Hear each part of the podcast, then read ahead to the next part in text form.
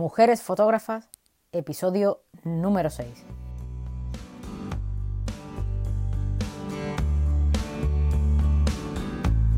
Te damos la bienvenida a un nuevo episodio de esta primera temporada de Mujeres Fotógrafas presentando a fotoperiodistas o fotodocumentalistas en charlas sobre su visión de la fotografía y su trabajo.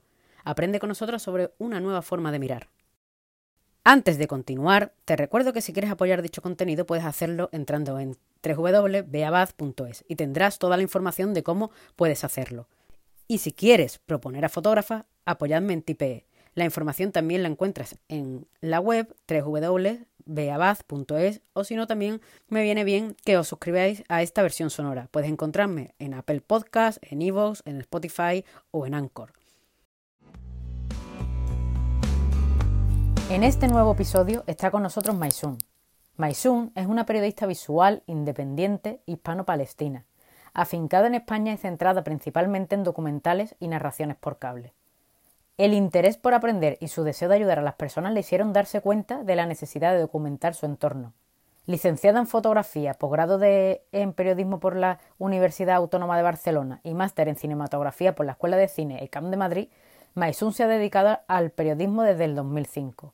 Ha cubierto conflictos, crisis políticas, sociales y medioambientales en todo el mundo.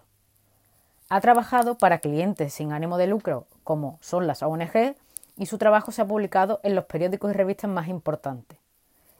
Además, colabora con prestigiosas universidades.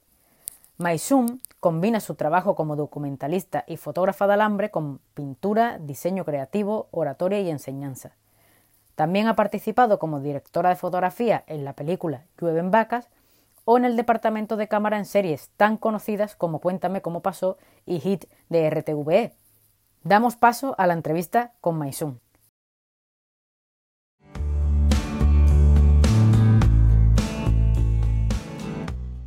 Eh, muchas gracias, Maisun, por estar aquí hoy con nosotros. Hola, ¿qué tal? ¿Cómo estáis? Muchas gracias por tenerme. Pues vamos a hablar un poquito sobre tu trayectoria y sobre, bueno, pues sobre tu trabajo y, vamos a empezar por este año tan, tan complicado y tan distinto, por así decirlo, de, todos los que hemos vivido últimamente y es cómo te ha afectado realmente la pandemia a, bueno, a tus proyectos, en que estabas ahora mismo. Bueno, pues eh, a ver, yo creo que la pandemia em, está teniendo muchos momentos porque, claro, al ser algo pues, eh, que, se está alargando tanto en el tiempo, pues yo creo que te da tiempo a estar de muchas maneras, ¿no? Eh, de alguna forma, eh, para mí el confinamiento primero, la verdad es que ha sido... Te, pilló, te, pilló, en España el primer confinamiento? Sí, sí, me pilló en Madrid sola y, y la verdad es que en mi caso me ha servido pues para para poder frenar un poco y, realmente concederme el tiempo que, mentalmente necesitaba también para, reflexionar, para, decidir, para tomar ciertas decisiones que, llevaba quizá no, postergando eh, durante, un tiempo, pero sí que realmente necesitaban pues un poco más de reflexión más profunda y, y bueno, pues para, mí fue ha sido un momento en el que me he permitido eh, cambios, ¿no? Eh, a, nivel, a nivel personal, digamos, a nivel vital. Y yo creo que em, la verdad es que me, no sé, me ha servido para, crecer. Eh, no, quiero quedarme con, con, obviamente, la tragedia que está siendo para muchas familias y para, para muchas personas, pero, pero quiero quedarme un poco con, con el pues eso, con, la, em, con la capacidad de, superación y de resiliencia que, bueno, que... estamos desarrollando todos, ¿no? Sí, que no nos queda otra, ¿no? Al fin y al cabo. Sí, bueno, eh, en el último, en la última entrevista estuve hablando con María Contreras y hablábamos un poco de, esto, del tema de la pandemia y de que no, de que una de las cosas que, bueno, que muchos creativos eh, hemos conseguido en esto que es parar, ¿no? Es decir, parar a esa vida a lo mejor que, tenemos y reflexionar un poco de, a dónde queremos ir o, a dónde nos va a llevar, ¿no? Ahora este, este futuro incierto. ¿Tú estabas, tenías un proyecto eh, o, estabas justo en medio de, alguno o habías terminado un proyecto? eh, cuando te, te pilla el confinamiento? Sí, yo estaba en medio de un proyecto que, estaba supuestamente acabando, que lo íbamos a acabar en abril, precisamente a, mediados de abril, que era el rodaje de, una serie de televisión española que estrenaron hace no mucho, que se llama Hit, en la que yo trabajaba de, foto fija. Y bueno, pues teníamos básicamente que acabar el rodaje, que nos quedaba un mes de, de rodaje, no pudimos hacerlo, tuvimos que parar y lo retomamos en julio. ¿no? Entonces, eh, mi plan, digamos, antes de, que se parase todo obligatoriamente, era pues tomarme unos, unos días de descanso porque he estado los últimos tres años sin vacaciones y creo que ya tocaba un poquito. Y, luego pues eh, meterme ya en, proyectos más personales. Eh, quería hacer un proyecto que tiene mucho que ver con el medio ambiente y que sucede en varios continentes diferentes y que, y que desgraciadamente pues tuve que, tuve que parar porque, claro, no, no, había movilidad posible y además pues tampoco se, se entendía muy bien eh, que, cómo era el virus ¿no? y cómo nos iba a afectar. Entonces, bueno, pues tocó frenar y durante ese tiempo pues eh, he tenido también más tiempo para documentarme, para tomar otras decisiones, para desarrollar otras cosas, ¿no? Que las tenía un poco abandonadas. O sea que, bueno, ahí tiramos. Y además, yo creo que tú aunas además no solamente la, bueno, la parte de fotoperiodista, sino evidentemente fotografía fija, como has dicho en HIT, pero aparte también realmente has hecho dirección de fotografía. O sea, aunas como, como dentro de la parte fotográfica o, de luz, podemos decirle, eh, varios, varias características. Y por eso creo que te defines un poco como visual journalist, ¿no?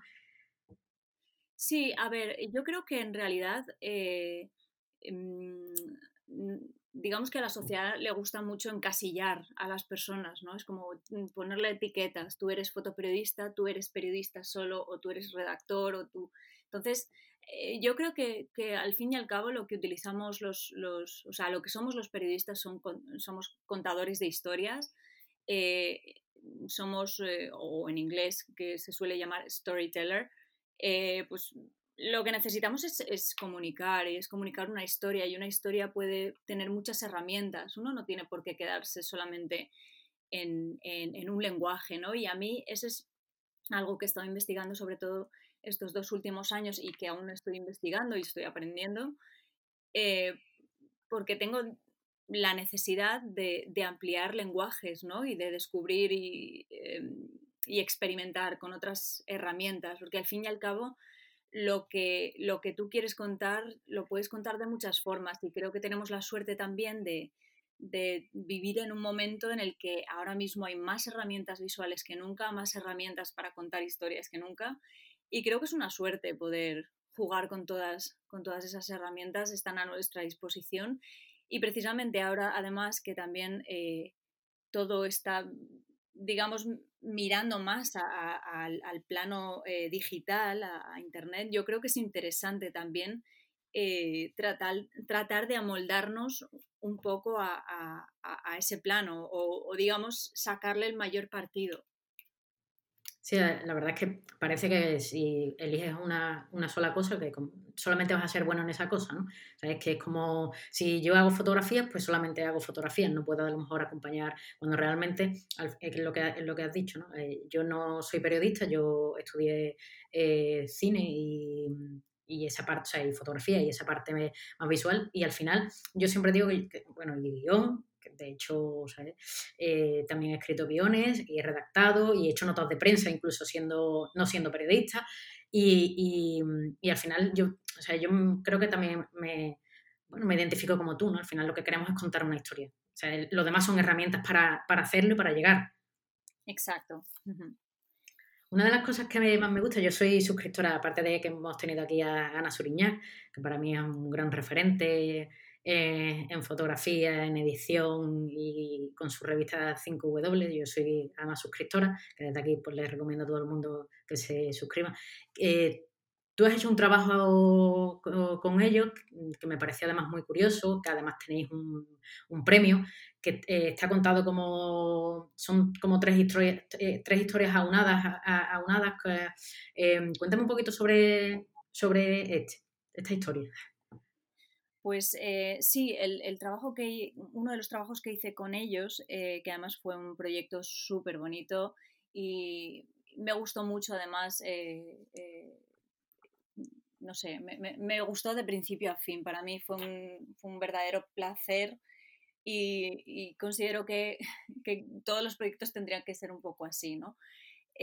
Fue el de Tierra sin ellas, que trata, pues son las historias de, tres mujeres eh, activistas medioambientales y defensoras de la tierra, son indígenas, eh, pues eh, una, en, una de Guatemala, otra de Paraguay y la otra de Colombia. Entonces son tres historias de, de lo que hacen estas mujeres, de la vida de estas mujeres desde el concepto de la ausencia, desde, desde, desde la falta de esas mujeres. Pues bien porque hayan tenido que, huir de su, de su, de su, lugar de, donde viven o donde trabajan, pues por, persecución, ¿no? O, bien las hayan matado, etc. Entonces, me, pareció una historia realmente bonita porque es, un poco lo que contábamos, ¿no? Que es, multidisciplinar. Me gustó porque, y, de ahí yo creo que me surgió un poco la, la apetencia de querer eh, hacer otras cosas y sobre todo de colaborar con otras, con otras personas de otros ámbitos, ¿no? Pues en este caso Tierra sin, tierra sin, ellas eh, tiene texto, tiene fotografía, tiene vídeo y tiene, ilustración también. Y, animación. claro, ilustración animada, y está todo aunado en, en, una, en, una, página web multimedia. Entonces, y tiene también sonido, ¿no? Entonces, a mí me parecía, me parecía brutal, ¿no? Me parecía como de repente eh, abrir la puerta a, a, un, a, un, mundo muchísimo más rico y, y mucho más atrayente eh, para el espectador, ¿no? yo creo que, que además fue un tema que, me gustó mucho trabajar. Eh, trabajé con una redactora, con, bueno, es escritora, eh, Eileen Truash, que es eh, una persona maravillosa, una mexicana súper, súper buena. Además es, es, es, es, una escritora tremenda y la verdad es que fue, fue un placer trabajar con ella y verla trabajar. Simplemente se nota, ¿no? Cuando hay gente que tiene tantas tablas y cuando, y cuando se mueven como pez en el agua en, en, un sitio, ¿no? Y la verdad es que lo disfruté, lo disfruté mucho, sí. ¿Y esta es una propuesta que te hacen desde la revista? Eh, desde que querían contar contigo para, para llevarlo a cabo o, o, cómo, nace este proyecto desde el inicio? Sí, esto fue, fue un encargo, ¿no? Eh, fue un proyecto que, que idearon desde Revista 5W con el apoyo de, Oxfam. Y, mm, y, yo había estado trabajando en Guatemala para otras cosas y entonces eh, uno de los países que querían trabajar era Guatemala. Y, entonces, pues eh, supongo que Ana eh, pensó en mí, pues porque también estaba trabajando allí y demás. Y me dijeron, oye, que te apetece hacer este, este tema. Yo, obviamente, dije que sí. Claro, la verdad es que, vamos, además que no se hubiera conocido, o sea, es decir, es un tema muy, muy interesante. O sea, la temática, la temática real es muy, muy interesante y realmente muy desconocido. Sí, es muy desconocido y además yo creo que la forma de encararlo también eh, se sale de los clichés, ¿no? Que hay veces que ciertas eh, historias acaban cayendo en ciertos clichés, ¿no? En ciertas fórmulas comunicativas que acaban haciéndolos de alguna forma manidos y les quitan importancia porque la gente, desgraciadamente, vivimos en un, en un sistema en el que parece que constantemente tienes que innovar porque si no eh, lo que estás mostrando pierde su valor y eso yo creo que es terrible. Pero, pero bueno, eh, ya que estamos en ese sistema, pues... pues, pues hay que aceptarlo, hay que aceptarlo hay que aceptarlo y hay que, hay que escurrirse, escurrirse el cerebro y yo creo que precisamente el, el contar esa historia, esas historias desde la ausencia de esa persona. O sea, para un, para, un fotógrafo, por ejemplo, es muy complicado contar una historia de alguien que no está. ¿no? O sea, porque tú estás mostrando con imágenes y tú estás mostrando una realidad. Entonces, cómo mostrar, cómo evocar la situación, la, la vida de una persona ay, se me ponen los pelos de punta, cómo mostrar la vida de una persona y cómo es esa persona sin que esa persona esté presente, ¿no? Y, yo creo que, eso eh, implica eh, profundizar mucho, profundizar mucho y, no quedarse a la, a la puerta de, la, de, entrada de la historia, ¿no? Que es lo que a, a veces pasa cuando tenemos prisa, tenemos poco, poco presupuesto, tenemos poco tiempo, hay veces que contamos una historia y nos podemos quedar en la puerta de entrada por no dedicarle el suficiente tiempo, por no eh, profundizar, ¿no? Y yo creo que, este, este, trabajo me gustó mucho porque precisamente profundizamos y, lo contamos desde una perspectiva que era poco esperable, ¿no? O sea, eh, no, estaba, no estaba manida y, yo creo que resultó muy interesante. Sí, lo, cierto es que, el trabajo es muy, muy interesante. Yo que lo, he visto. Y sí es cierto que, o sea, pensar cómo fotografiar un concepto como la ausencia, ya, ya a partir de ahí sabes que es un reto, que va a ser un reto lo que, lo que tengas, ¿no? Aunque yo creo que tú has trabajado bastantes retos, tú has sido fotógrafa de guerra y creo que, que una de las cosas que, que, que en tu carrera, bueno, pues como que tiene un una perspectiva como más internacional y quiero que me cuentes un poquito cómo, te, cómo llegas hasta ahí eh, y, y cómo, dices, bueno, voy a, voy a contar guerras como, no sé, como la de Siria o como la de Gaza. A ver, es una, eh, la verdad es que es una pregunta, eh, es amplia y es complicada ¿Sabes lo que pasa? Que es lo que decía antes, a mí las etiquetas eh, llega un momento en el que acaban molestándome o sobrándome porque me dicen, bueno, eres fotógrafa de guerra, pero es que yo nunca me he considerado fotógrafa de guerra solamente, o sea, soy muchas otras cosas. Eh, yo, para empezar, y, creo que es importante eh, hablar de la diferencia entre, entre una guerra y un conflicto, ¿no? Para mí, eh, creo que un conflicto es mucho más amplio que, lo que se entiende por una guerra, que es el, digamos, el enfrentamiento armado, ¿no? el enfrentamiento con bombas, con tiros. Y yo creo que un conflicto engloba mucho más eh, que el enfrentamiento armado. Sí, porque podemos hablar, podemos hablar, incluso del conflicto antes, después eh, y durante, y no solamente en la parte sola de la guerra, sino en las consecuencias que eso trae. Exacto, exacto. Yo creo que es importante porque un, periodista no, no, comienza a ser periodista solamente cuando está en una guerra y antes de que se forme ese, e, conflicto armado eh, o ese enfrentamiento, parece que es otra historia que no tiene nada que ver con él, ¿no? Eh, yo creo que un buen periodista y, digamos, para, poder contar una historia tienes que entender cómo se ha, cómo se ha formado toda esa situación, eh, eh, que ha hecho que, salte un poco, salten un poco los plomos y acabe siendo un, enfrentamiento armado. ¿Qué pasa después de que, de que ese, ese, enfrentamiento supuestamente y oficialmente acaba? Que normalmente las posguerras suelen ser muchísimo más largas y más cruentas y más terribles que lo que se conoce por, el, por oficialmente el periodo de guerra, ¿no? Que hay veces que dicen, bueno, se ha, se ha acabado la guerra y no, o sea, eh, sobre, sobre el papel se ha acabado, pero, pero luego qué es lo que queda ahí, ¿no? Y, a mí me interesa mucho, sobre todo como periodista, cuando, cuando oficialmente ya no se habla ¿no? De, ciertas cosas, cuando ya no cuando ya no se habla de Gaza, cuando ya no se habla de Siria, cuando ya no se habla de ciertos sitios, ¿qué es lo que pasa? ¿no? Yo creo que es un papel que, que, necesitamos cubrir, es, es, algo que realmente eh, hay que contar qué pasa con las personas que quedan ahí, qué pasa con las personas que, han sobrevivido, que tienen que volver a rehacer su vida, que se han tenido que marchar de ese lugar, ¿no? Eh, hay tanto por contar. Antes, que, probablemente muchas no tengan casa a las que volver. Exacto, es que yo creo que eh, cuando, cuando acaba el titular, digamos, en un periódico es cuando empieza el documental, ¿no? Cuando empieza este género que es más profundo, en el que, en el que tienes que ir una vez y volver otra vez y volver otra vez y, hasta que digas, bueno, esta historia está completa. Que hay veces que es, complicado ponerle un final a una historia porque eh, las cosas suceden y no, no dejan de suceder solamente porque ya no vuelvas, ¿no? Yo creo que es, es algo importante y que es una, es una responsabilidad que, tenemos los periodistas y que, que no, nos podemos olvidar de ella, claro está. Claro.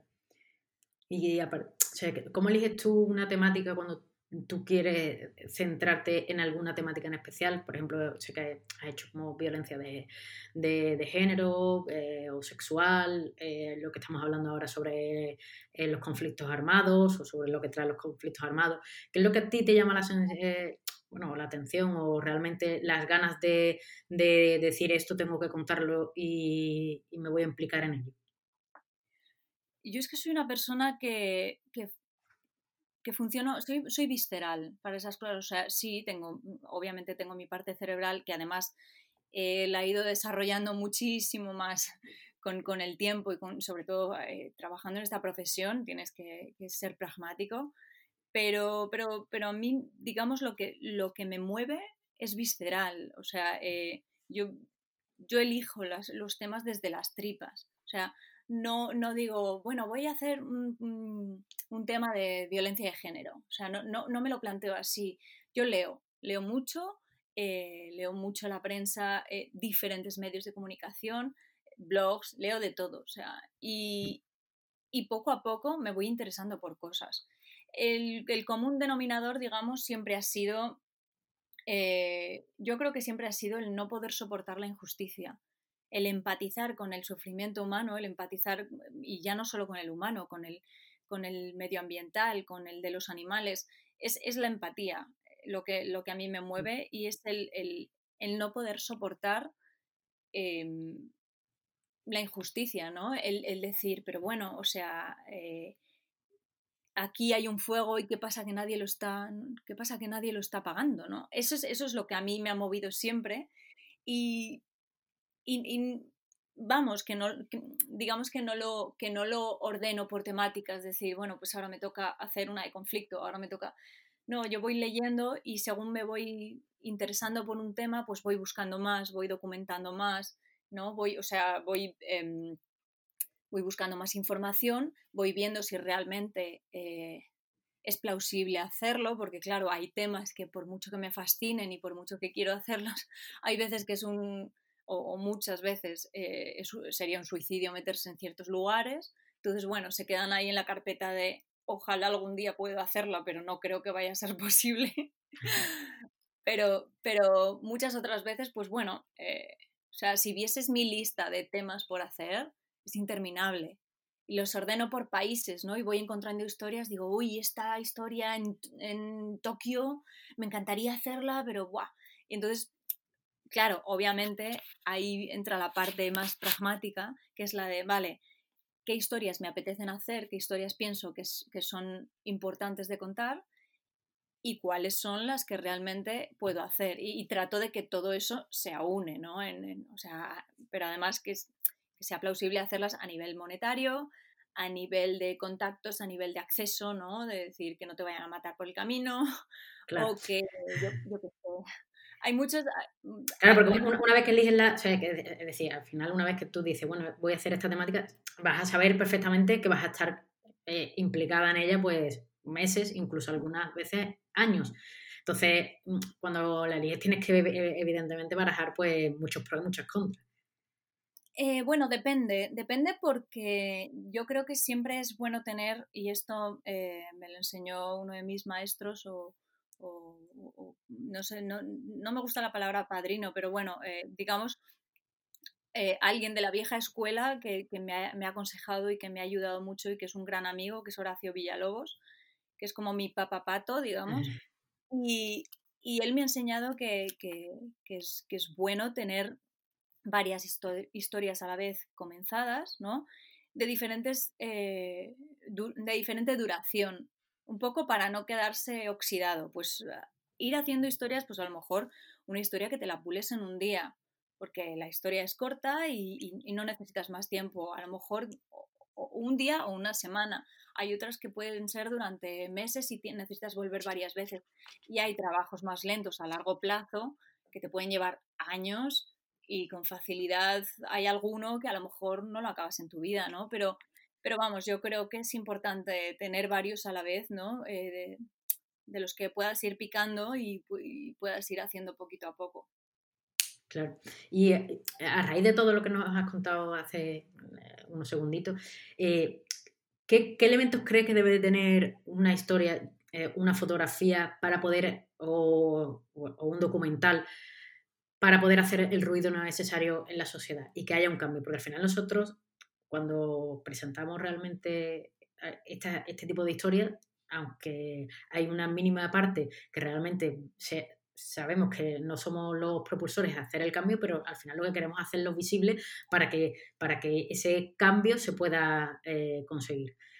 ¿Qué crees tú que debe, que debe aunar realmente bueno, pues una fotografía o, un proyecto para, eso, ¿no? Para, para hacer el motor del cambio que, hace falta en la sociedad. A ver, yo creo que de todas formas también dependiendo del género que, utilices, em, lo que se necesita es muy diferente, ¿no? No es lo mismo eh, lo que puede necesitar una fotografía que un documental, que, que, otra cosa, ¿no? O, que una historia fotográfica incluso. Son, son lenguajes muy diferentes. Y, pero yo lo que creo es que, em, ¿cómo explicarlo? A ver, una cosa es lo que, o sea, obviamente el trabajo que hacemos lo hacemos con el fin de que, de que cambie eh, algo en la sociedad. Al fin y al cabo, los periodistas, eh, los comunicadores, eh, digamos, somos los, los que gritan fuego, ¿no? Somos, somos los que avisan a, la sociedad de que hay, algo, hay fuego que apagar, ¿no? Es como funcionamos eh, un poco como un espejo en el que la sociedad se mira para ver si tiene algún defecto que, necesita arreglar, ¿no? Esa es nuestra función, eh, ni más ni menos. Yo creo que, que uno puede, y pienso que de alguna forma desde el ego, querer de forma individual que su trabajo cambie la sociedad.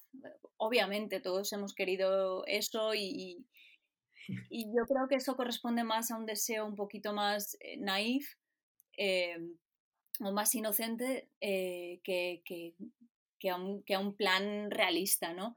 Yo pienso que de, de, alguna forma este, este es un trabajo de hormiguitas, es un trabajo de muchos, no es un trabajo individual, en el que mm, tú vas aportando, tú vas haciendo, vas aportando al bien común y probablemente a lo mejor en tu vida, sí, igual tienes la suerte de, que haces una historia que nadie más ha hecho y que justamente provoca algo, ¿no? Provoca, provoca un cambio, eso, es, eso sería genial, pero es, la verdad es que es improbable. Quiero decir que lo más probable es que tú hagas ese trabajo y hagas otro, y hagas 15 y hagas 50.000 y, y a lo mejor pues, pues mira, pase toda tu vida y no hayas visto un, cambio directo, ¿no? No, ¿no? no, no, veas una relación directa entre lo que tú haces y, y, el cambio que hay en la sociedad.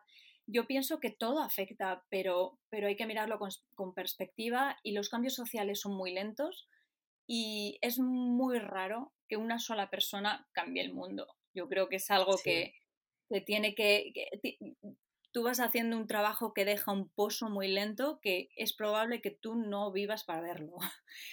Que alguna vez, eh, quiero decir que, que, tu trabajo a lo mejor sí que forma parte de ese proceso de cambio lento, yo creo que es más, es más realista, es más realista, pero obviamente todos hemos deseado eh, pues, ser los salvadores del mundo, ¿no?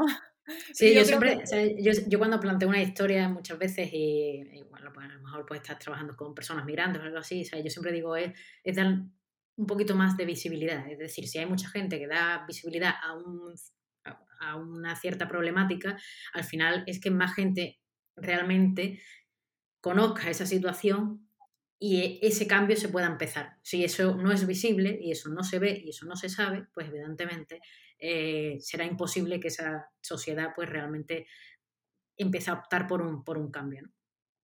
Claro, pero yo creo que, y, estoy de acuerdo contigo, pero yo creo que eh, los cambios son tan pequeños, quiero decir que, em, pero cada grano de arena cuenta para hacer un desierto. Quiero decir, tú no piensas al mirar un grano de arena que, que el grano de arena sea todo el desierto, ¿no? Eh, yo creo que, que, nuestro lugar está ahí y cada, y cada uno con su trabajo va aportando poquito a poco, todo suma, pero, pero hay, que, hay que mirarlo con, con perspectiva. Sí. totalmente de acuerdo. Y, y, ahora quería, bueno, pues hablar un poquito más de, de, tu mirada, como más personal, desde que empezaste Mm, no sé si fue en el 2004 o 2005, eh, haciendo un proyecto, creo que fue en Barcelona, sobre, sobre tus raíces, a cómo has cambiado a lo largo de estos años, y me refiero a no solo, bueno, personal sí, porque supongo que también personal se cambia, pero un poco a, tu forma de enfrentarte a un trabajo, a tu forma de, de buscar en un trabajo algo distinto, a reflejar eh, pues una parte más de ti. ¿Cómo has cambiado en estos, en estos años? ¿Cómo, cómo ha cambiado tu, tu, mirada? La verdad es que es una de las preguntas más difíciles que me han hecho nunca. ¿eh? Pues la verdad que creo que esta pregunta se la hago a todo el mundo porque o sea, realmente eh, lo hablaban, no sé si creo que era con Alicia Petrashova, eh, al final cada trabajo que vamos haciendo vamos incorporando evidentemente en nuestra persona y personalidad, pues algo que, no, que nos vamos llevando. Y nos fotografiamos igual o no, o, no nos enfrentamos igual personas migrantes, por ejemplo, eh, cuando empezamos, que seguramente cuando, cuando, cuando ya hayamos trabajado con ellas y conozcamos muchas, muchas historias. Entonces, a, vosotras que lleváis bastantes años en este, eh, en este proceso, pues evidentemente yo supongo que esa, esa, esa mirada realmente la habéis cambiado. Y me, interesa, y me interesa muchísimo. Yo creo que eh, sí, o sea, si tu mirada no cambia es que estás haciendo algo mal, ¿no? Yo creo que, que, es importante que haya un cambio, el cambio es continuo, o sea, como miro ahora, evidentemente no será como mire dentro de 20 años, ¿no? Eh, pero bueno, lo cambiado hasta ahora, digamos, yo creo que he aprendido sobre todo orden, he aprendido a, domar un poco la parte visceral y, y, aprender un poco más la parte cerebral, o sea, que no solo con la emoción vale, tienes que tener un método, tienes que tener una organización para poder comunicar, no solamente hacer fotos bonitas o hacer fotos eh, impactantes, sino tener un tener un poco un plan, ¿no? E, e, eso es algo para, para que pueda llegar a la gente, ¿no? Eh, creo que he aprendido mm, no solamente, no solamente a mirar el mundo, sino a mirar dentro de mí de alguna forma. Eh, honestidad con uno mismo, que es, yo creo que es el ejercicio más, más difícil, porque fotografiar a los demás yo pienso que a lo mejor, o, por lo menos para mí es mucho más fácil que, que, fotografiar mi propia historia. Y, eso que comencé a, documentar como, bueno, como un ejercicio para comprender mi propia identidad, ¿no? Como Palestina. Pero, pero eso no quiere decir que sepas contar tu historia o que la estés contando, significa que, que este es el punto de partida, ¿no?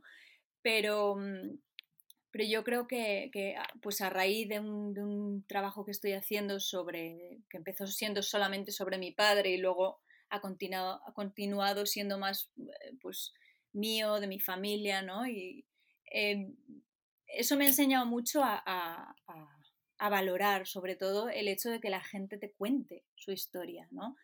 Yo creo que hay, veces que, los periodistas podemos llegar a un sitio y podemos dar por sentado que la gente simplemente tiene que contarnos su historia y esto no es así, es, un ejercicio íntimo, es un ejercicio eh, que merece todo el respeto del mundo y, es un ejercicio que cuesta, que nosotros recibimos esa información, esa, eh, eh, documentamos eso y hay que valorarlo, hay que valorarlo porque a la gente le cuesta contar esa historia. Yo he podido sentirlo cuando he tenido que contar la historia de mi familia, ¿no? Y contar cómo mi padre no ha podido volver a, a, Palestina a ver a su familia en 43 años, cuando lo ha hecho y he documentado ese momento, pues eh, ha sido algo que me ha costado terriblemente contar, ¿no? Entonces, eso me da otra perspectiva y eso me da un, un, respeto renovado por, por, la gente a la que fotografío. Y al final, lo que hemos, al final lo que hemos hablado antes, es decir, empatizas al final otra vez más con, con, esa persona a la que vas a contar su historia. Exacto. Llegas a entenderla, es decir, eh, es cierto, es decir, nosotros creemos que mm, llegamos a un sitio y nos tienen que contar pues a lo mejor no. Es decir, es una opción que esa persona tiene que nosotros podemos, mm, si nos la quieren ofrecer, pues, eh, pues evidentemente aceptarla, pero, pero si no nos la quieren ofrecer, pues no podremos contar su historia, porque al final las historias son personales y, cada uno, siempre me acuerdo de la frase de mi dolor es mío. Exacto, exacto. Y, también a nivel visual, yo creo que, bueno, a ver, eh, obviamente cuando llevas muchos años trabajando, al principio pues eh, sientes mucho, no controlas mucho tus emociones, ¿no? si sabes discernir que tienes una empatía y tal, pero cómo traducir eso en una narrativa visual que sea coherente y cuente realmente lo que quieres contar, eso es, eso es algo que no se aprende en un día. Eh, la narrativa visual requiere de ensayo-error constante, de, de, estar dispuesto a, fallar, de estar dispuesto a errar para volver a reconstruirte, ¿no? Para volver a, bueno, a revisitarte constantemente para, para, ver cómo puedes mejorar, ¿no? Nunca, nunca he sido una persona demasiado técnica, la verdad es que la técnica en sí, eh, hay veces que la gente me dice, ay, ¿qué cámara usas? Digo, ¿qué más da la cámara que uso? O sea, mi cámara es el ojo, lo demás es una extensión de, ese ojo, ¿no? O sea, me da igual la cámara que uso. Es que hay mucha gente que piensa que la cámara hace el fotógrafo, pero bueno, eso, eso, es gente que realmente no, bueno, pues no, no, entienden de fotografía o al final tú puedes tener la mejor cámara del mundo y, y hacer fotografías o sea, muy malas o no contar nada o no, o no, ofrecer emoción. Al final la fotografía es emoción y es despertar eh, pues eso, ¿no? Eh, lo que quieres contar y como tú bien has dicho, eh, con esa narrativa, realmente contar lo que quieres contar. Sí, yo pienso que la, lo que quería decir es que pienso que la ética, no, o sea, que la ética, que la, que la técnica está ahí para aprenderla, para, para eh, interiorizarla y olvidarte, olvidarte de ella. O sea, básicamente tu cámara tiene que ser una, una extensión de lo que... Claro, una herramienta, al final. Claro. Entonces, em, eh, durante, durante estos años trabajando, que, ya son unos cuantos, yo creo que, lo que he aprendido es eh, a prever lo que quiero, sin, eh, sin hacerme guiones previos de decir, vale, es que busco esta historia y de ahí no me puedo salir. O sea, es importante pues fluir, ¿no? Y decir, vale, pues, pero saber, saber qué es lo que quieres y qué es lo que no quieres. Y a partir de ahí jugar con, lo que encuentras y decir, vale, eh, pues sé que necesito para contar una buena historia, pues necesito un espacio que me dé contexto, necesito detalles, necesito retratos, o sea, tener un, un mini guion mental que en un momento dado puedas echar absolutamente por tierra si la historia lo necesita. Y, la capacidad de ver qué es lo que la historia necesita es lo que yo creo que he aprendido en estos años, que al principio no tenía ni idea de editar nada, no tenía ni idea de construir una, historia y eran, yo hacía fotos sueltas, ¿no? Y, y, ahora pues yo creo que mi capacidad de edición es, es obviamente mayor, eso espero. Total. La, verdad es que la, edición gráfica y, eh, al final es, una labor que, que, se asume pero que no se ve, que es bastante poco visible y yo creo que al final es realmente fundamental para contar muchas veces esa, esa historia, ¿no? esa, esa, narrativa y que tenga un hilo y, y que tenga realmente un, un contexto. Pero es muy curioso el tema de la edición. Yo creo que hay veces que, que, que, no, está demasiado apreciada a nivel, eh, a nivel visual en, en, los, los reportajes, por ejemplo, y en España he de decir que la cuidamos muy poco porque la figura del editor gráfico está desapareciendo, está en extinción y para mí me parece básica, básica para, poder comunicar, ¿no? Además, curioso porque en un mundo en el que vamos a, cada vez más a la parte más visual, a que sea muy rápido todo, eh, eh, en España es la primera figura que se, que, que sea, bueno, que, que, ya no está, que ya está desapareciendo. Y, y, me parece además muy, muy curioso. Sí, es, la verdad es que eh, es, es, es, es, una pena que esté sucediendo, pero yo creo que aún estamos a tiempo de, si reflexionamos sobre ello, pues de, de recuperar esa figura y, y, sobre todo de apreciar su importancia. Porque tú imagínate, es como pretender hacer un libro y, no tener un, editor que, que, bueno, que reflexione si esa estructura está bien hecha, si cuenta lo que tiene que contar en cada capítulo, etcétera, etcétera, ¿no? Sí, la verdad es que esperemos que, sepamos corregir esto a tiempo, pero con el hecho de muchos grandes medios con ahorrarse, eh, bueno, pues evidentemente trabajo. Yo, por ejemplo, eh, mi, mis proyectos los estoy llevando con un editor, evidentemente. Y de ahora te iba a, comentar, ya que eres mujer, que realmente eh, eh, este podcast va dirigido, pues evidentemente, sobre todo y todas a, las mujeres fotógrafas, fotoperiodistas en esta primera temporada. Eh, ¿Crees que hay una mirada femenina? ¿Tú la notas? No, yo no creo que haya una mirada femenina, yo creo que hay miradas pero es que a mí mi género no, no me hace mirar de otro modo, o sea, yo miro con, con perdón, miro con mis ojos o, o, disparo desde las tripas, pero no desde otras partes del cuerpo. Entonces no considero que, que mi condición de mujer me haga, me haga fotografiar diferente. Y eh, tengo además la, la, prueba fehaciente de que no es así porque precisamente porque mi nombre no es un nombre común, Maisun, y no acaba en A, eh, muchos de los editores con los que he trabajado, que, con los que solo he tenido eh, pues, eh, contacto así por email o... Sí. Ellos, cuando les he conocido en persona, me han dicho, ah, pero eres mujer. Entonces, mm. si ellos ni siquiera sabían si yo era un hombre o una mujer, simplemente era alguien que fotografiaba con su mirada personal, eso quiere decir que no hay, que no hay género. Y, y yo creo que el concepto de que, pueda haber un género al hacer las cosas me parece, de hecho, eh, muy sexista, porque, porque es, como decirle a alguien, ah, eh, tu manera de fregar los cacharros eh, es femenina, dices, bueno, obviamente no, no, no hay un género en eso. ¿Por qué en fotografía tendría que haber un género? Sí, es cierto, que a mí me parece igual y yo opino exactamente igual que tú. Sí, es verdad que al, ver muchos trabajos de muchas eh, eh, fotógrafas, em, sí es cierto que es verdad que mm, se llega como a un lugar donde seguramente el hombre no llegue. Sobre todo a lo mejor pues te hablo eh, en países donde pues un hombre a lo mejor mm, documentar ciertas cosas de la mujer pues no, no bueno pues mm, está prohibido pero, pero, pero con, con, el hecho simple y exclusivamente de tú, tú miras dos fotografías y no sabes de quién es, no sabes si es de un hombre o una mujer.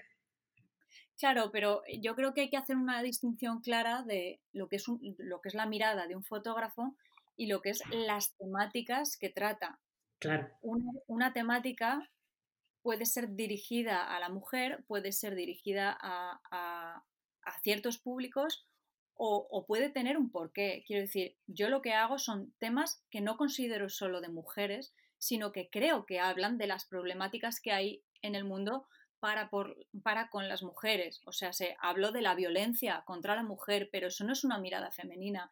Yo considero que eso es una mirada mía como persona y como fotógrafa que habla de una realidad que atañe a las mujeres. Es que yo, yo creo que hay que eh, hay que hacer esa diferencia porque, porque es que los temas de mujeres no solo son de mujeres, son temas que les suceden a las mujeres que tiene que saber todo el mundo, en especial lo, tienen que saber los hombres porque no han prestado atención en este tiempo y por eso estamos como estamos, ¿no? Yo creo que eh, precisamente eh, las mujeres ahora sobre todo que están tan, tan empoderadas y que hacen tanta reflexión, nosotras hemos hecho nuestra parte. La parte que toca es la de que ellos eh, pierdan su, cedan sus privilegios y, y, hagan la reflexión que les toca hacer. Esa, por eso yo hago los, mis, eh, mis temas sobre mujeres, para que ellos escuchen, ¿no? Entonces, esto es, yo siempre lo he pensado así, ¿no? Que, que el patriarcado o que, o que, la situación de las mujeres en el mundo es como, como una pareja, eh, en este caso heterosexual, que está sentado en un sofá y de entrada él se ha sentado en mitad del sofá ocupando su espacio y el de ella. Entonces ella está sentada en un brazo del sofá diciéndole a él que, oye, ¿por qué no le dejas sitio? Entonces él se siente, eh, él se siente eh, ofendido porque tiene que ceder sitio, pero él no se da cuenta de que está ocupando el espacio de dos personas. Yo creo que es una metáfora que... Una reflexión muy bonita, la verdad. y muy gráfica. Claro, es que es una metáfora que habla de, por qué las mujeres estamos tan enfadadas y por qué necesitamos sentarnos en el sofá donde nos toca. A, contrario de, muchas cosas que se, van, que se leen o que se ponen, eh, no queremos ocupar el sofá entero, solo queremos nuestra parte.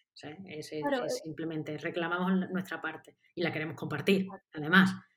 Exacto, yo creo que el, el error está ahí, que muchos hombres y no son pocos, son una mayoría, desgraciadamente, aunque haya aliados, obviamente los hay, pero, pero si no fuese una mayoría, este mundo no sería un patriarcado y hay que decirlo como, como es, ¿no?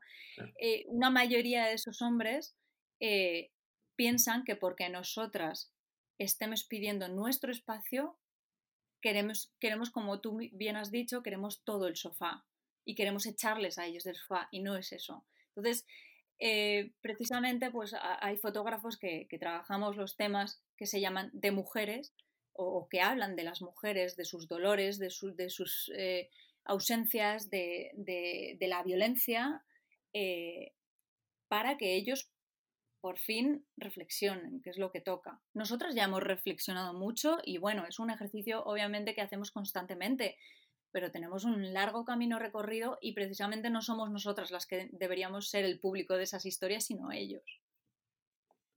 Muy, de acuerdo estoy contigo, la verdad es que sí, ¿sabes? totalmente, totalmente de acuerdo. La verdad es que en todos los discursos feministas que, que, escucho ¿no? últimamente, sí es cierto que creo que este es el, realmente, bueno, pues el, más gráfico que, que, he escuchado y, que por supuesto que apoyo totalmente. Es una persona visual.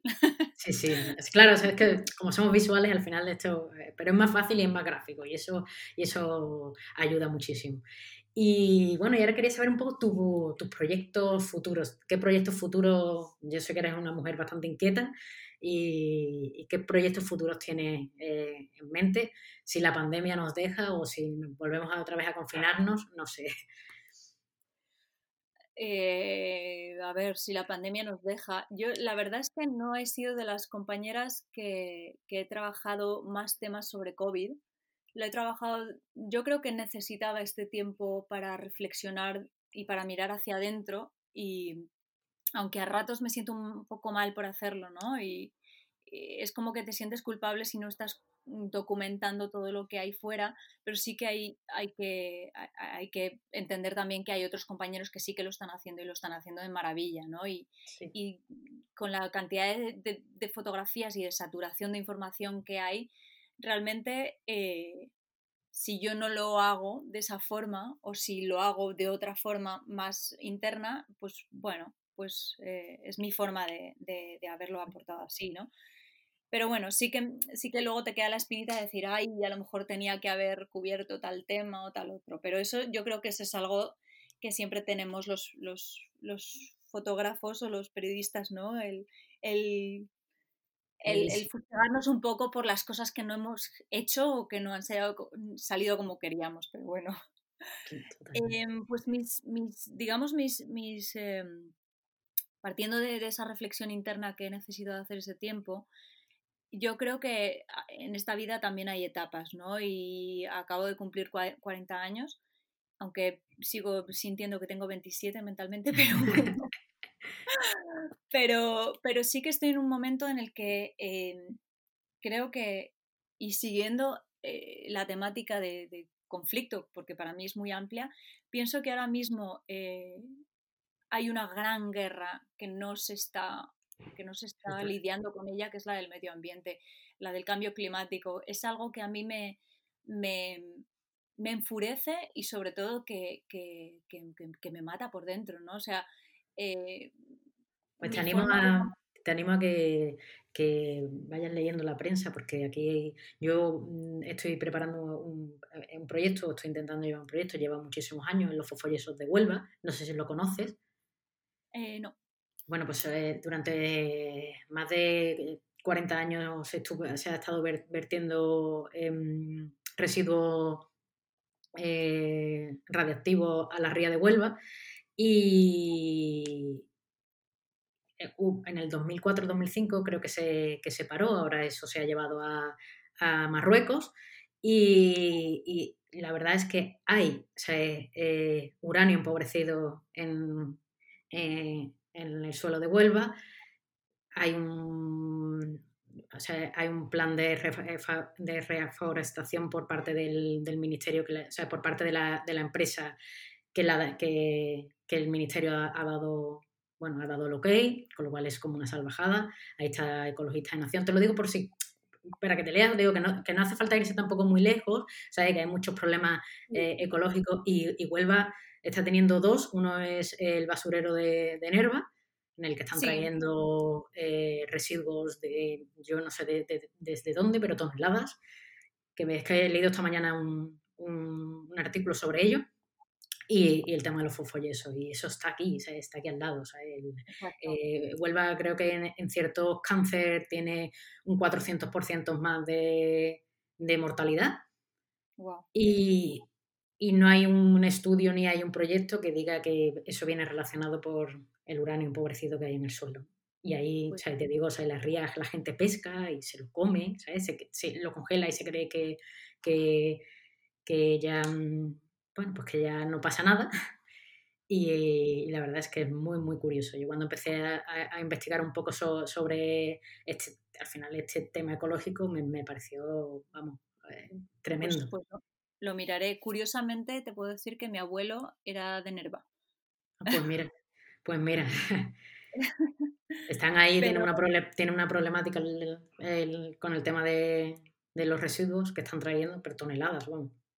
Sí, digamos, a, mí siempre me, ha interesado el tema del medio ambiente. Yo soy, bueno, he sido vegetariana desde los 19 años. Ah, yo también soy vegetariana. Sí, ahora estoy en proceso de veganización y, ya no solo, no, solo a nivel alimentario, ¿no? Eh, pues a nivel eh, de, de, tratar de llevar una vida cero residuo o, tratar de minimizar la huella medioambiental, ¿no? Pero yo creo que eh, mi, mi, locura, digamos, por la naturaleza me vino porque em, una forma de, no sé, me, salió así, una forma de, tratar el estrés postraumático que, que, me ha dejado por los diferentes conflictos en los que he estado, eh, fue precisamente eh, mirar un poco hacia la naturaleza, hacia los bosques, hacia el mar y, darme cuenta de, la tremenda necesidad que tiene el ser humano de, recuperar su energía en la naturaleza, ¿no? Lo, lo, desconectados que estamos de la naturaleza. Entonces, claro, cuanto más miras y cuanto más te das cuenta de, lo esencial que es la naturaleza para el ser humano, eh, más te vas cabreando por, ver lo que, lo que el propio ser humano está haciéndole a, la naturaleza y al mundo entero y al resto de los animales. ¿no? Entonces yo creo que eh, em, un poco lo, que me apetece es, centrarme, eh, es centrarme un poco en, todo eso, porque al fin y al cabo es un tema tan amplio y, es lo que dices, no hace falta irte a, otros países para, tratar estos temas, ¿no? Pero sí que es cierto que, son, que es un tema tan amplio que, también, o sea, no es simplemente ir a hacerte fotos de bosques, ¿no? O fotos de lo que sea. Eh, es que hay guerras precisamente que son por esos recursos naturales, ¿no? Entonces, eh, eh, un poco, digamos, que en el marco del medio ambiente o, del cambio climático, eh, al fin y al cabo puedes acabar hablando de, casi cualquier cosa, porque hoy en día está prácticamente todo ligado al medio ambiente y eso es algo que creo que el ser humano no se da cuenta hasta, hasta, hasta hasta qué punto está ligado a, la naturaleza y a lo que le estamos haciendo a la naturaleza. Creo que, que se compartimentaliza mucho eh, los temas, ¿no? Es como, eh, pues no sé, la guerra en Siria o la guerra en tal. Y parece que nada está conectado con la naturaleza, pero es que está todo conectado con la naturaleza, con el gas, con el petróleo, con, con la tala de árboles, ¿no? Y, y, por ejemplo, en el tema este que hicimos con Revista 5W, el de Tierra sin ellas, eh, era un tema que hablábamos de, persecución de personas y asesinato de personas por su activismo medioambiental. porque al final eso nos lleva a, la parte, evidentemente, consumista total, que, es el que al final trae ¿no? Ese, esa, parte que, perjudica. Evidentemente la, guerra, mm, o sea, los lugares quedan devastados, o sea que mm, también tiene impacto. Exacto. Entonces, mm, por retomar un poco la pregunta que me habías hecho, que, que yo me voy por los cerros de la vez, es que eh, mis, mis, próximos proyectos pues tienen mucho que ver con el, con el, o sea, son variados, pero tienen mucho que ver con, con una perspectiva medioambiental, ¿no? Eh, eh, son, son, variados porque algunos son un poco más suaves, no siempre son en sitios considerados de conflicto, pero es que vuelvo a reiterar que el, concepto conflicto para mí es muchísimo más amplio de lo que normalmente la gente comprende, ¿no? que es una conflicto, irte a un sitio donde se pegan tiros. Y, yo creo que el conflicto lo tenemos en nuestra propia, en, nuestra, en nuestra propia casa, por ejemplo, con el plástico. ¿no? que es algo que está en nuestra vida, pero está matando este planeta. Además es que cuando te pones a, a separar el plástico del orgánico, eh, a mí, por ejemplo, me salen cuatro bolsas de plástico y, una de orgánico. O sea, la cantidad es brutal y no nos estamos dando cuenta. Exacto. Así que hay tema para rato. Voy a, voy a ver si, si, si, bueno, si se puede hacer algo, porque ahora tal y como está la cosa, eh, sinceramente y tal y como, como, como están yendo las cosas, yo a ver, y esto es, eh, digamos, es opción de cada uno. Eh, yo parto de la base de, que siento que mi responsabilidad social a veces ya no solo eh, informar, que también, pero también como ciudadana es quedarme en casa cuando, cuando me dicen que es mejor quedarse en casa, ¿no? Sí, vamos, yo, yo, lo estoy haciendo, o sea, más o menos, o sea, es decir, respetando los límites, no saliendo, no yendo a bares, no, es decir, al final tenemos que contribuir, y esto es igual que el tema del de, medio ambiente, tenemos que contribuir a hacer un mundo mejor. Sí, entonces, bueno, a ver... O a intentarlo, a intentarlo por lo menos, lo máximo que podamos. Hasta ahora no, me he ido a ningún sitio, pero la verdad es que tengo unas ganas horribles de irme ya, ya me estoy subiendo por la pared, ya, ya no sé qué voy a hacer. Pero bueno, eh, estoy, tengo algún tema dentro de, dentro de, la península, dentro de España, y, bueno, es un poco empezar por ahí, ¿no?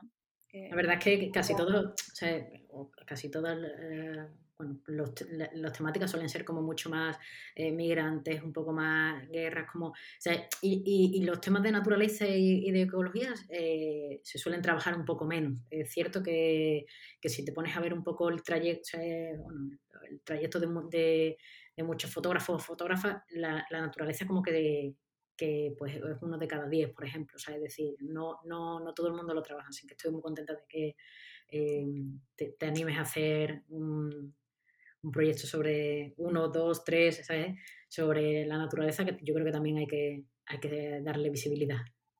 Sí, además voy, voy picando, ¿no? O sea, es, es, lo que, es lo que contaba, ¿no? Es, la gente tiende a encasillarte y, a mí me decían, eh, al comenzar a hacer cinematografía, me decían, ah, entonces te has pasado a esto, ya no vas a fotografiar. Y yo decía, no, voy a fotografiar, voy a hacer esto, voy a hacer lo otro. Y con las temáticas pasa un poco lo mismo, es como que pues haces ciertos temas de medio ambiente y ya se piensa la gente que ya nunca más vas a, hacer un conflicto o que nunca más vas a, hacer temas de mujeres, ¿no? Eh, yo es que soy, no sé, yo me, gusta, soy muy culo inquieto, entonces a mí me gusta tratar muchos tipos de, temas y utilizando muchas herramientas. O sea, a mí también, además, me parece exactamente igual que, has dicho, es decir, eh, es bueno tener un par de proyectos, dos o tres proyectos con los que se está trabajando y, ir trabajando en paralelo más o menos. Fíjate, para que te hagas una idea, eh, cómo he cubierto yo, digamos, eh, parte de la, de la pandemia o el primer confinamiento, mi aportación fue participar en un vídeo musical de un amigo mío que es, que es músico, en el que 34 eh, directoras de todo el mundo realizamos nuestra propia, propia visión, eh, o sea, em, dirigimos y, y, protagonizamos nuestra propia visión del confinamiento. ¿no? Entonces, para mí, ya te digo que las, las herramientas pueden ser muy varias y yo sigo contando una historia, puedo documentar una historia eh, haciendo un videoclip, haciendo un documental o haciendo un, eh, un, reportaje o haciendo una fotografía de prensa, ¿no? Entonces es, es variado. Sí. Pues bueno, eh, ya para acabar, esta entrevista la verdad que me está encantando y creo que me pegaría horas hablando contigo. Eh, bueno, yo se, lo... bueno, acabo Mm, con todas más o menos igual y es que nos recomiendo una película, un libro y una canción. Vale, pues mira, eh, como libro te, puedo recomendar El silencio en la era del ruido, que es del de, autor eh, Erling Kage, y es, digamos, una oda o una reflexión sobre el ruido que hay en la sociedad, pero no solamente sonoro, sino eh, visual, eh, el, constantemente tener la necesidad de, llenar todos los, todos los momentos del día con actividad, ¿no? Y, cómo eso nos afecta a nuestra, a nuestra vida diaria, a nuestra salud y, cómo, cómo, nos está haciendo... Eh, eh, Esclavos del, del hacer algo. Sí, sí, sí, sí. es un libro que a mí me ha, me, ha gustado, me ha gustado mucho, me ha servido mucho, me lo leí precisamente durante el confinamiento, me ayudó a reflexionar un montón y a ver las cosas un poco con más perspectiva.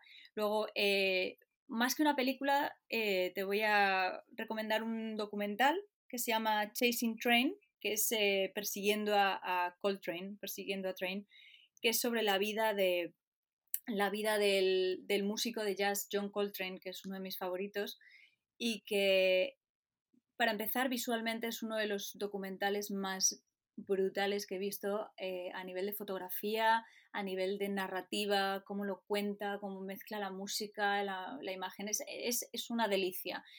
Pero aparte eh, es muy inspirador, a mí me ayudó precisamente a, digamos, tomar ciertas decisiones que me costaron y que en el confinamiento eh, dije, bueno, hasta aquí, ¿no?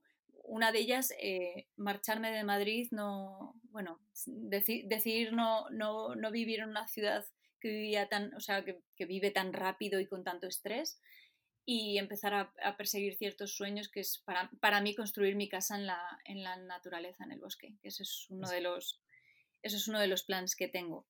Y luego, pues, eh, una canción, pues un poco acorde también a ese proceso de, descubrimiento eh, interior y natural, que es Under Giant Trees, que es eh, bajo, bajo árboles gigantescos, que es de Agnes Obel, que es, es, instrumental y es, una maravilla, es, una metáfora sobre, sobre pues, pues los bosques y es, un poema al bosque, básicamente.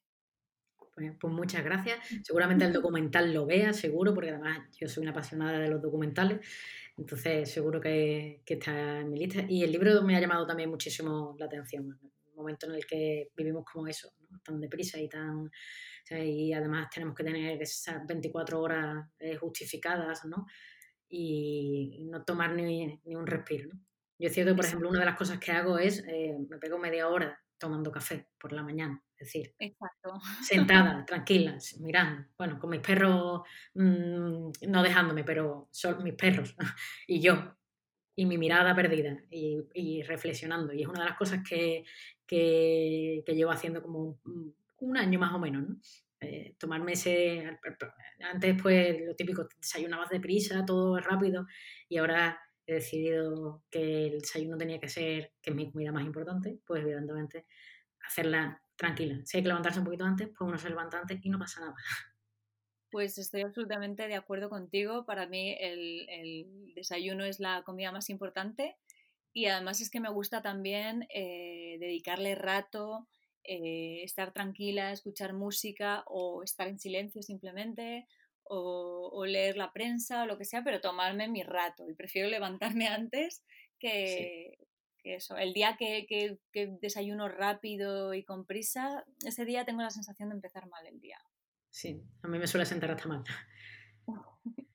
Pues nada, pues muchísimas gracias, Maisun. Te voy a poner, evidentemente, eh, bueno, pues que puedan acudir a tu página web, a ver todos tus trabajos, eh, a tus redes sociales y nada, darte desde aquí eh, las gracias infinitas por, por, este, por esta horita Mm, charlando y, nada, muchísimas gracias, a mí me ha encantado, eh, hemos aprendido mucho contigo y sobre todo vamos a reflexionar, creo yo. Pues muchas gracias, de verdad ha sido un verdadero placer estar contigo también y, y sí, o sea, me quedaría hablando muchísimo más rato, pero entiendo que la gente también tiene que hacer sus cosas, así que lo dejamos para otro día. Pues y nada, que, enhorabuena además por este espacio que yo creo que es, que, es indispensable también y sobre todo pues para, amplificar también la, voz de las, de las mujeres, que creo que es algo que, toca hacer. Y espero que muchos hombres escuchen este espacio, que es lo que se necesita. Yo también espero que muchos hombres lo escuchen. Al principio solamente escuchaban mujeres, en las estadísticas ponía que, que solamente escuchaban, bueno, eran un 80-20. Es cierto que ya vamos bajando a un 60-40, así que yo creo que se está consiguiendo. A ver qué tal. Pues bueno, muchas gracias, Maisun. Hasta otro día. Hasta otro día, gracias a vosotros. Esto es todo por hoy. No te olvides de suscribirte, de seguirme en las redes sociales si te gusta lo que hago y me quieres ayudar a continuar. Puedes aportar tu granito de arena en tipeo invitándome a un café. Toda la información está en mi web www.beabaz.es. Nos escuchamos cada 15 días en Mujeres Fotógrafas. Muchísimas gracias y un saludo.